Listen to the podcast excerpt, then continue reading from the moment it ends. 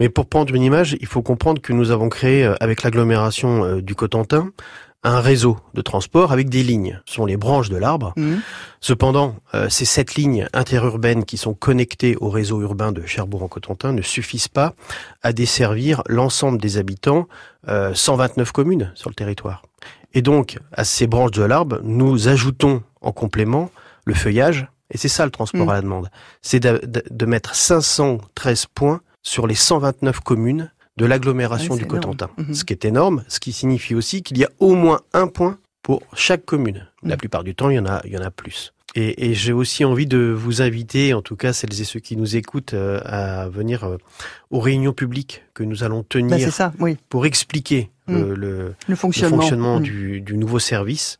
Surtout que celles et ceux qui viendront se verront offrir un titre gratuit Très bien.